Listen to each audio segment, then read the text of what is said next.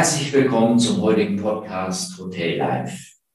Ich freue mich sehr darüber, dass Herr Alf Trimborn, er ist Gründer und geschäftsführender Gesellschafter des Unternehmens Inspektur GmbH, heute unser Gast ist.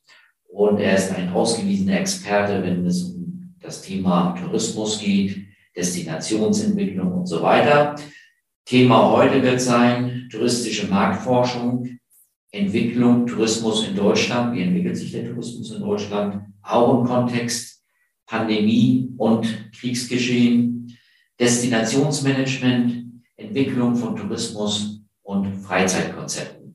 Freuen Sie sich mit mir zusammen auf Herrn Ralf Trimborn und auf ein informatives Gespräch. Hotel Live der Podcast für Menschen in der Hotellerie. Hallo Herr Trimborn, grüße Sie. Jo, moin Herr Cordes. Schön, dass wir uns mal wiedersehen. Wir kennen uns ja schon einige Jahre. Ich glaube, Anfang 20 haben wir uns kennengelernt. Ne? An der das, das ist korrekt, das ist korrekt, ja. Sie sind erfolgreich unterwegs und sind ja Founder oder Gründer, wie man Deutsch sagt, der Inspektur, des Unternehmens Inspektur GmbH und Inspektur International. Und äh, vielleicht können Sie unseren Zuhörern oder Zuschauern kurz mal Ihr Geschäftsmodell erläutern, was man sich darunter vorstellen kann. Denn es sind ja viele Zuhörer hier, die da äh, vielleicht Ihren Namen noch nie gehört haben. Aber wie spannend das ist, was Sie machen, das interessiert, denke ich mal, viele.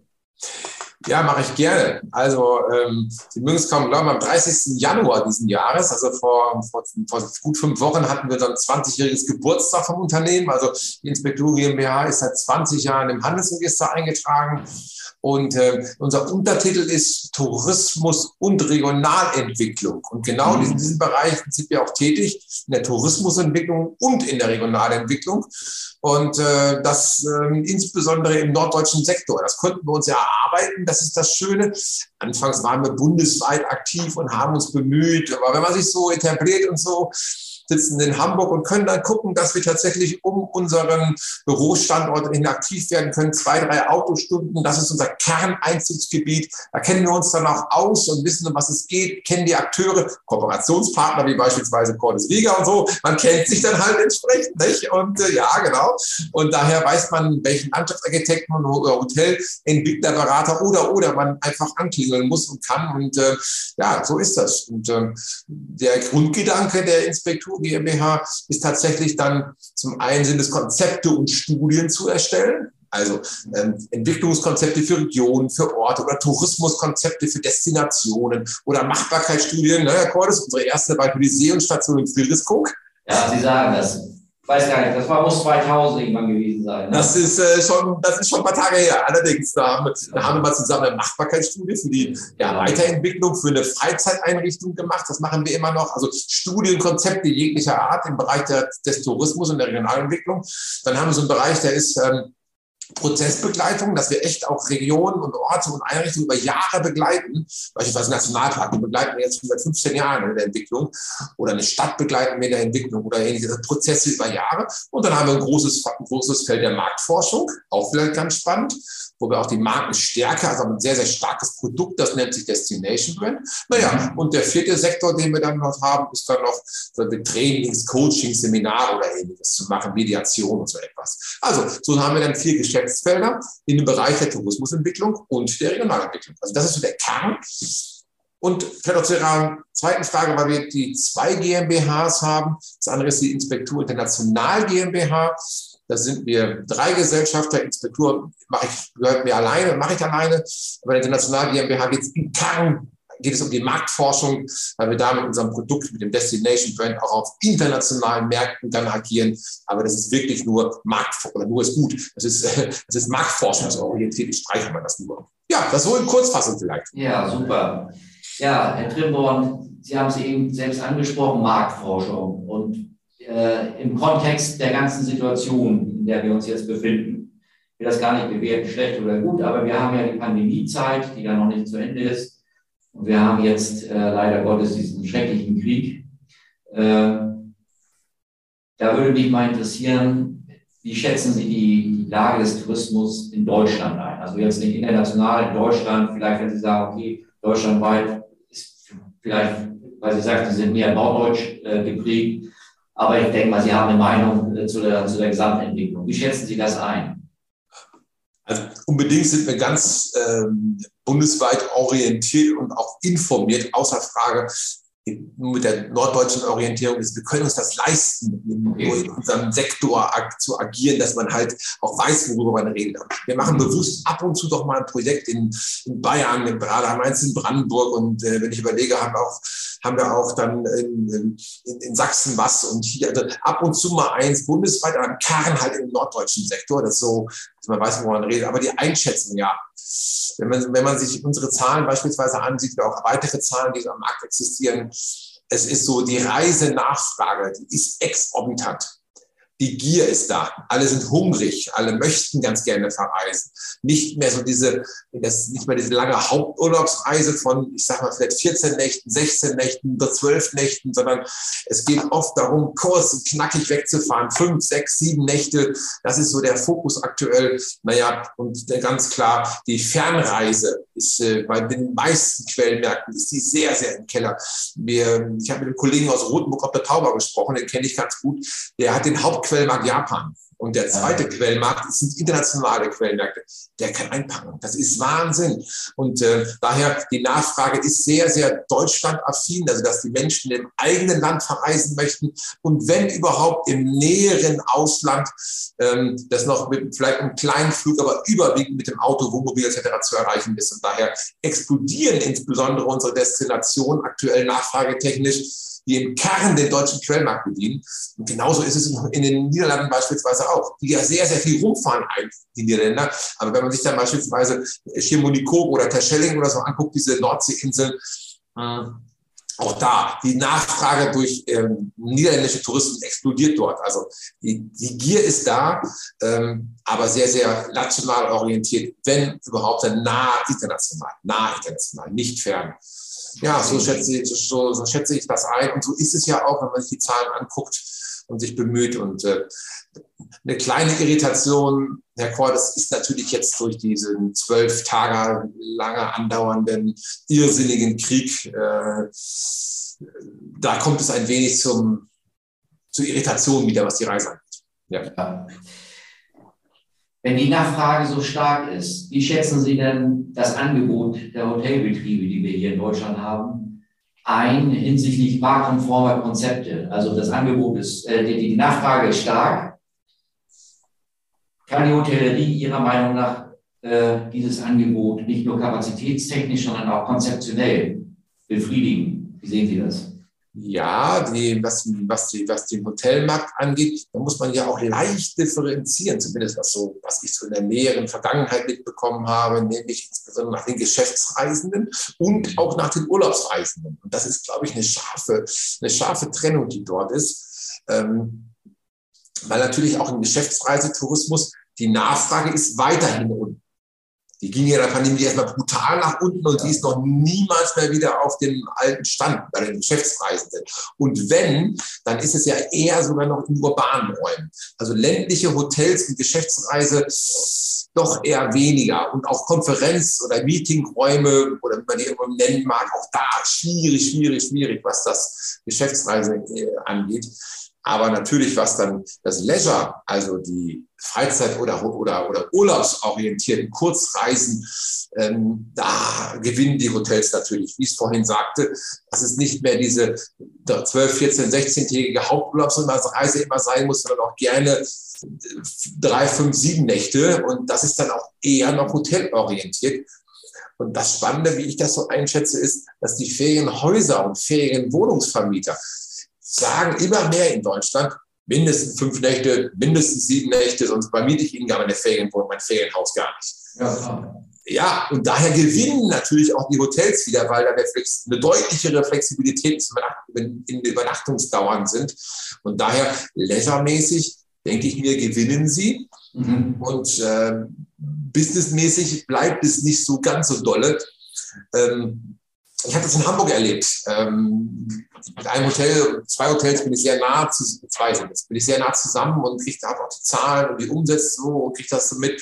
Und sobald Corona ein bisschen abflaut, gehen sofort die äh, touristischen Zahlen nach oben. Sofort. Also gerade im urbanen Raum auch, sowas wie jetzt entsprechend hier, wo wir sitzen in Hamburg. Also ja. daher muss man so ein bisschen differenzieren. Das ist meine Einschätzung, ja. Äh, dann kann ich daraus schließen, dass man, wenn man jetzt einen Leisure-Bereich im Hotelgewerbe tätig ist, dass es sinnvoll wäre, auch zu investieren, ne? und, um diese Nachfrage kapazitäts- und konzeptionell äh, gut zu bedienen. Ne? Das ist ja, also wenn der Trend, das ist ja, ist ja nicht nur eine kurze Erscheinung.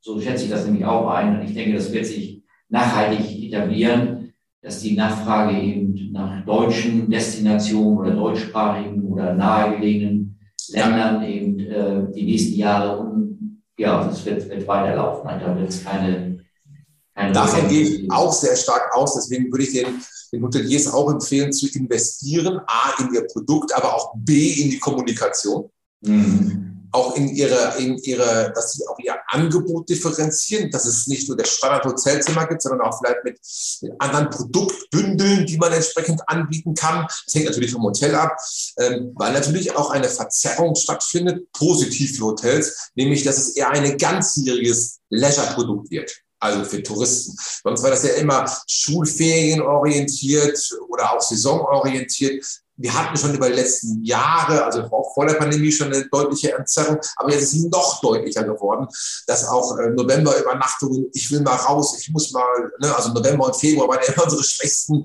touristisch gesehen, aber selbst die funktionieren jetzt ein wenig. Und daher würde ich unbedingt sagen, investieren Sie ähm, in, in Hardware, aber auch in Angebotsportfolio, auch in die Kommunikation. Ja, da muss man gucken, was sind die Quellmärkte, die nahen, also Dänemark, Polen, Tschechien, je nachdem, wo ich in Deutschland bin, Frankreich, die sind nicht so reiseaffin, auch Holländer insbesondere. Da sollte man schon darauf achten, dass man dann auch diese Quellenmärkte eventuell auch anspricht. Außer Fragen, ja. Bin ich ganz bei Ihnen. Unbedingt. Ja, genau. Aus Ihrer Sicht, äh, was zeichnet eine gute Destination, also Feriendestination aus? Was, was muss, muss diese Destination bringen äh, an Infrastruktur, an Marketing, an Kommunikation? Können Sie das so in zwei, drei Sätzen mal mhm. Äh, beschreiben. Ja, vielleicht auch ein bisschen, hm, vielleicht muss man da auch ein bisschen, ein bisschen unterscheiden. Ähm, ähm, eine Destination muss im Kern muss sogar beides können. Nämlich A, also die beiden müssen unterscheiden. A, für die Wiederholungsgäste. Mhm. Es gibt Menschen, die fahren immer und immer wieder in den Ort, immer und immer, immer wieder Spreewald, immer wieder Emsland, immer wieder Schwarzwald nehme ich irgendetwas oder immer wieder nach, nach Borkum oder ähnliches. Ja, das passiert, das ist so. Ähm, das muss bedient werden, damit diese gleichbleibende Zufriedenheit da ist. Das ist ein unglaublicher Sacksockel, der dann durch diese Dauergäste, die jährlich wiederkommen, manchmal auch mehrfach jährlich, ganz wichtig, aber halt auch die Gäste, die fluktuieren, die mal dort, mal dort und mal dorthin fahren. Und für die ähm, braucht man halt dann halt auch attraktive Besuchsangebote. Und wichtig ist da aber in der aktuellen Zeit, wenn man die Quellmärkte auch nimmt, dass sich auch eine ähm, eine adäquate gastronomische Versorgung beispielsweise haben. Das muss dort sein. Hoteliers übrigens auch nicht, äh, dass sie sich bemühen, auch konzeptionell zu öffnen, sind sie ja meistens für fremde Gäste, die nicht übernachten. Aber es ist, die Menschen tun sich schwer, in Hotelrestaurants zu essen. Genau. Die gehen lieber in ein freies Restaurant nicht nachvollziehbar. Und dementsprechend müsste man das eventuell konzeptionell, kann man das auch mal ab und zu mal trennen. Unterschiedliche Namensgebung kennen Sie. Hotel ist anders als Restaurant. Ja. Oder andere Optik vielleicht. Das ist, ein, das ist wirklich wie ein autarkes Restaurant, obwohl es das gar nicht ist, weil da morgens dann wieder Frühstück ist für die Hotelgäste. Aber das ist auch so eine Chance für Hoteliers, dazu stärker zu differenzieren, weil so etwas auch schon wichtig ist. Naja, und wie erwähnt, einige brauchen halt Ruhe die wollen raus von zu Hause, einfach Ruhe, ist auch eine tolle Destination. Und andere wollen halt was erleben. Aber in der heutigen Zeit ist Erlebnis dann halt eher nicht die Events, nicht die Gruppen, nicht die Gruppen, die sich treffen zu einer Sportveranstaltung oder zum Konzert oder ähnliches, sondern der Wanderweg, äh, die Sportaktivitäten, äh, sage ich mal sowas wie Nordic Walking, äh, Radrouten oder ähnliches oder am, am Wasser spazieren gehen, ob es ein See oder ein Meer ist also das sind so die Sachen, die heute für die Destination wichtig sind. Ähm, und natürlich dann auch die, die toppen, sind dann natürlich mit historischen Städten, historische Gebäude, also tatsächlich Sehenswürdigkeiten. Es muss aber heute nicht mehr ein USP, also ein, ein, ein Alleinstellungsmerkmal sein. Es muss auch gar nicht mehr so oft noch ein Herausstellungsmerkmal sein. Es muss in Summe muss sich das gut anfühlen. In Summe muss das passen und ähm, auf, einem, auf einem gewissen Niveau sein. Die Menschen sind auch sehr, sehr bereit, ähm, doch ein paar Euro auszugeben. Unbedingt. Also Dauergäste, regelmäßig kommende Gäste, fluktuierende Gäste und auf einem, auf einem höheren Niveau äh, Aufenthaltsqualität. Das ist wichtig. Ich nehme wahr, dass in den Destinationen, auch touristischen Destinationen, immer mehr Restaurants schließen. Aufgrund ja. Personalgeschichten. Das wissen wir ja alle. Ne? Oh ja. Mitarbeiter finden, ist schwieriger geworden. Und auch gut gehende Restaurants, die wirtschaftlich an und sich ganz stabil dastehen oder dastanden, die einfach sagen, ich schließe ab, ich, ich sag mal ganz salopp, ich habe keinen Nerv mehr, äh, ich mache Feierabend. So, da denke ich doch, die Destination, wenn ich mal so durch die Lande fahre, höre ich von, von, von den seitens der Kommunen, dass sie sich beschweren, dass sie sagen, ja, wir haben hier Gäste, wir haben Ferienwohnungen, wir haben Hotelbetten, aber wir haben zu wenig Restaurantbetriebe. Das wird, dieser Trend hält ja an, dass immer mehr schließen. Wie sehen Sie das? Was, wie, wie gefährlich ist das für die Destination, dass wir nachher so eine Monostruktur haben, mehr Ferienwohnung, Hotel gar nie, ne? das kann man immer noch so machen. Aber wer will sich abends um, um neun noch in die Küche stellen und dem, dem Gast einen Schnitzel braten? Ne?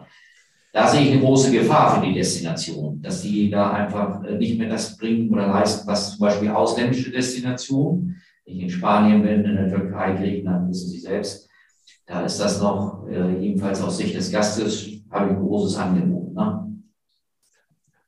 Unbedingt so ist es, äh, weil aber auch gesellschaftlich eine ganz starke Nachfrage da ist. Ähm, also auch bei den Einwohnern in den ausländischen oder internationalen Destinationen. Da fragt nicht nur der Tourist nach, sondern auch der, der dort wohnt. Und da ist es auch ein Kulturgut, dieses abendliche Zusammensitzen beim Essen und beim Genießen. Klar, die Pandemie hat uns das ein wenig kaputt gemacht. Das ist Schritt eins. Und das andere ist halt der Generationswechsel.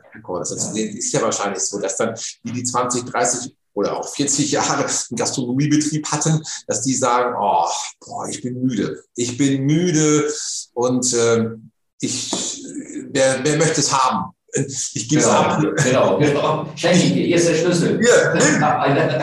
genau. nimm es, nimm ja, es. Genau. Und so. Das ist, das ist tatsächlich so. Und ähm, hat die Pandemie natürlich nochmal ihren Beitrag dazu getan. Es liegt aber auch ein bisschen, ein bisschen dran, aber das wissen Sie vielleicht noch ein bisschen besser als ich, dass auch der, die Wertschöpfung in einem Gastronomiebetrieb auch nicht mehr die mal war, die es vorher war. Also auch einen Euro zu verdienen. Oder auch zwei Euro. Und äh, das ist einfach schwierig. Und äh, kleinere Destinationen haben da wirklich Probleme mit. Die größeren, wo Nachfragen sind, also nehmen wir mal so große ähm, jetzt sagt Peter Ording beispielsweise, nehme ich das oder nehme ich, nehme ich Rügen oder ähnliches oder ja, solche, solche jetzt Küstendestinationen. Da ist noch eine gewisse Übernachtungskapazität und gewisse An Ankünfte. Da kann so etwas noch funktionieren, aber so gemischt, die kleiner sind, wo viel Einwohner gibt und auch Tourismus kleinerer Art, oh, ganz schwierig mit der Gastronomie. Also ähm, wer mutig ist und was machen, machen möchte, muss halt ein gewisses Niveau haben, damit er auch einen Euro verdient. Genau. Das muss ein Niveau haben.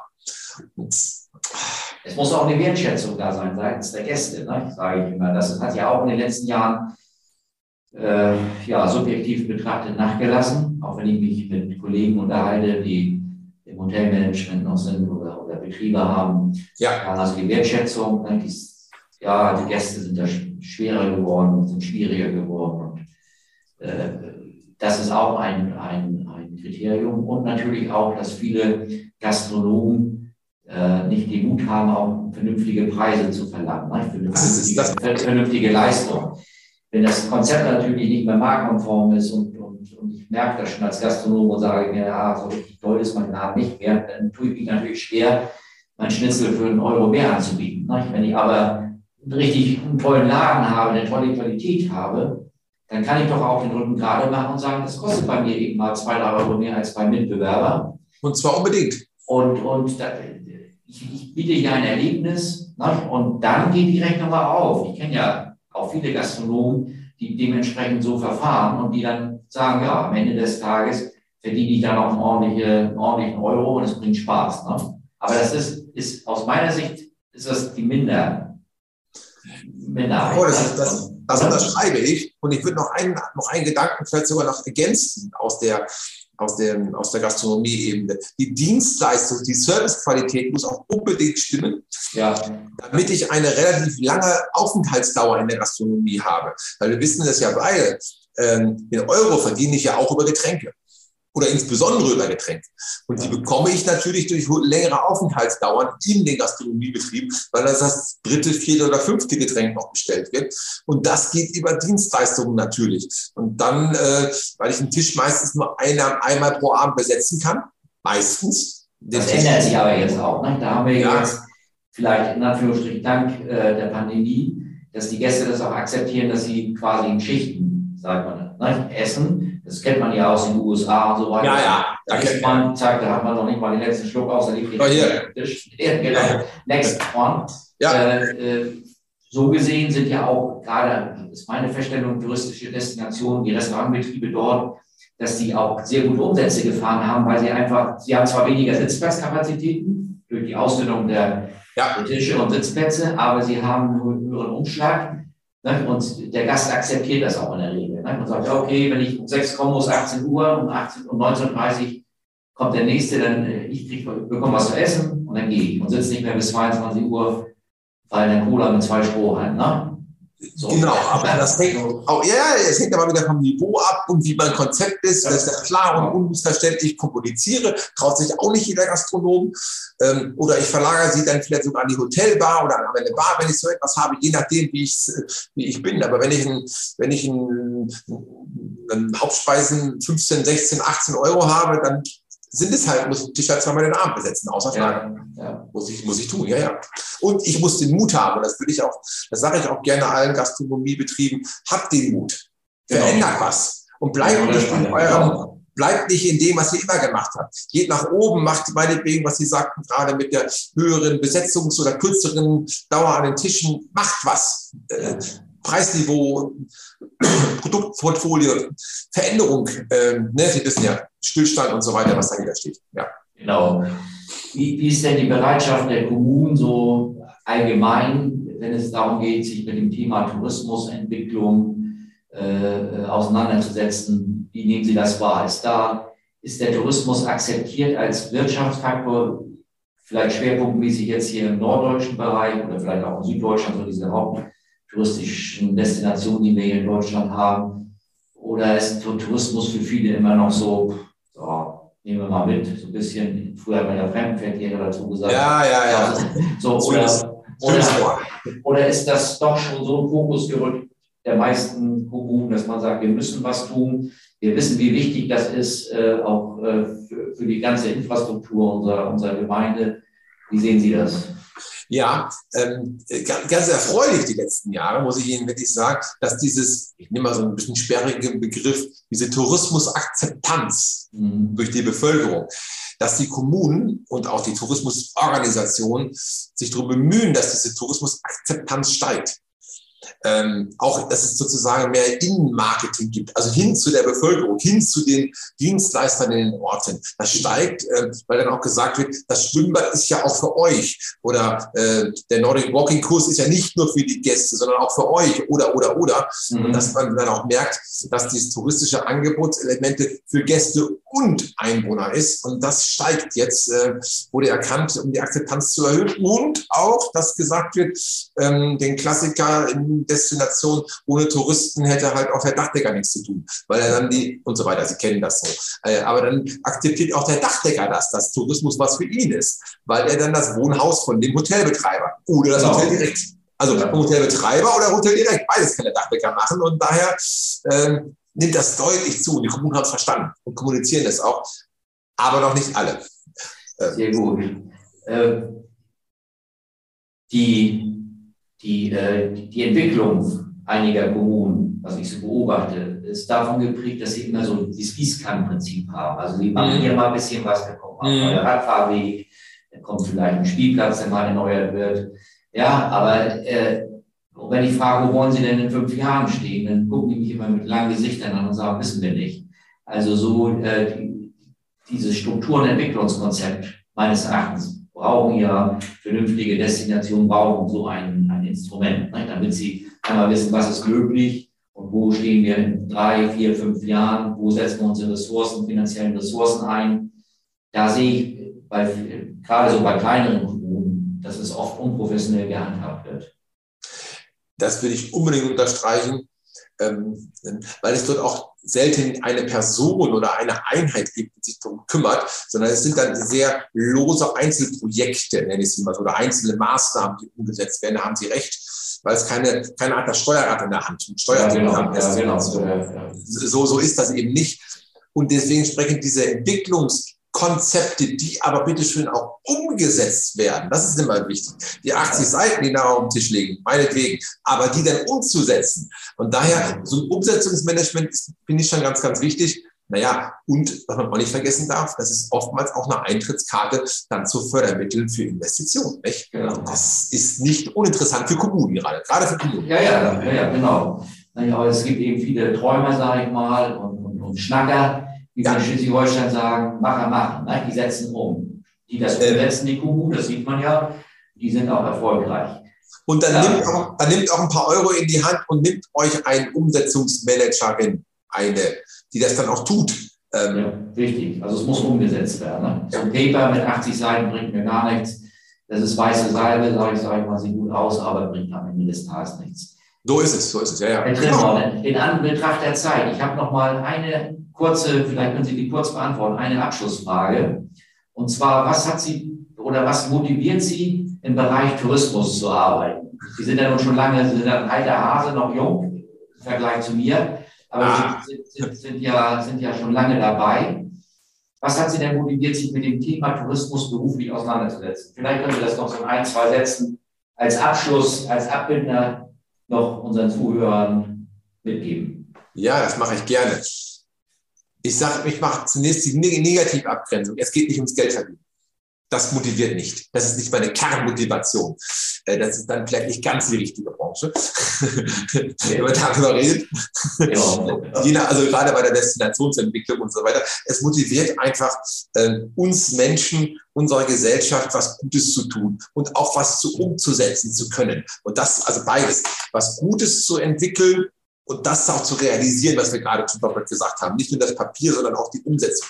Und das macht so eine Freude, wenn man dann sieht, dass Menschen zufrieden sind oder auch die, reifere Jugend, die mit der Sieben vorne oder die Jüngeren mit Kindern und Familien, dass man Zielgruppen adäquat, je nachdem, wie man segmentiert, ist auch egal, aber dass man merkt, da ist eine Zufriedenheit und man hat selbst dazu beigetragen, diese Entwicklung mit voranzutreiben. Naja, und auch, auch Einzelnen, das ist das Zweite dann vielleicht noch, Herr Cordes, Einzelnen auch zu helfen der, dem einzelnen Gastronomiebetrieb, dem einzelnen Freizeitanlagenanbieter, der oder dem Tierpark oder wem auch immer, dann, oder dem, der Seehundstation, die wir hatten, dass wir denen dann helfen. Und das macht richtig Freude und äh, das ist intrinsisch bei mir. Das kommt aus dem Herz. Ja, da können wir uns beide die Hand geben. Mir geht es ähnlich, ich kann das nur unterstreichen. Ich wünsche Ihnen für die Zukunft weiterhin alles Gute. Wir werden uns demnächst sicherlich mal wieder über den Weg laufen. Bestimmt. Liebe Grüße nach Hamburg aus Kiel und bleiben Sie gesund, passen Sie auf sich auf, Herr Trindor. Herzlichen Dank. Danke fürs Gespräch. Danke. Auf bald. Tschüss. Tschüss.